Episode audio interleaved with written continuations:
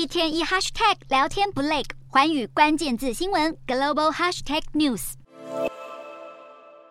太平洋岛国密克罗尼西亚近日举行了新一届的总统大选，而现任总统帕努埃洛在这次的选举中落败，眼看任期仅剩短短两个月，帕努埃洛把握时间，于近日致函给密国的国会与高层官员，建议密国脱离与中国的关系，并转而与台湾建交。外交家杂志十日也透露，帕努埃洛曾与我国外长吴钊燮会面。并询问了我国与密国建交的可能性，而帕努埃洛也毫不避讳地向我国开出建交的条件，表示密国需要折合台币约十五点四亿元的经济援助。此外，帕努埃洛指出，我国外交部还向他保证，目前中国在密国所有的投资与建设计划，我国都可接手，甚至还会加码提供密国劳工职业训练。这让帕努埃洛认为，改与台湾建交能获得不少财政上的好处，还能避免与中国深交所带来的国安危机。不过，这项消息传到台湾，却引发不少民众与官员批评。我国与密国的关系根本是凯子外交。对此，我国外交部也做出回应，表示外交援助不等同于凯子外交，我国也不会与中国进行金援竞赛。而中方外交部发言人毛宁十日也在记者会上谈及此事。至于密国之所以会成为美国与两岸争相拉拢的对象，主要原因则是密国的外交政策一举一动都牵动着南太平洋的地缘政治问题。路透社报道指出，美国国务院曾与密国签署一份合作备忘录，目前也仍在继续就合作协议进行商谈。与此同时，中方也积极地巩固与密国的关系。中方外交部表示，在早前曾派外交大使钱波出访密国，与帕努埃洛进行会谈，并在会后发表声明称，密国将恪守一中原则。不过，密国总统府发言人却出面否认帕努埃洛曾与钱波会面的消息，让外界雾里看花。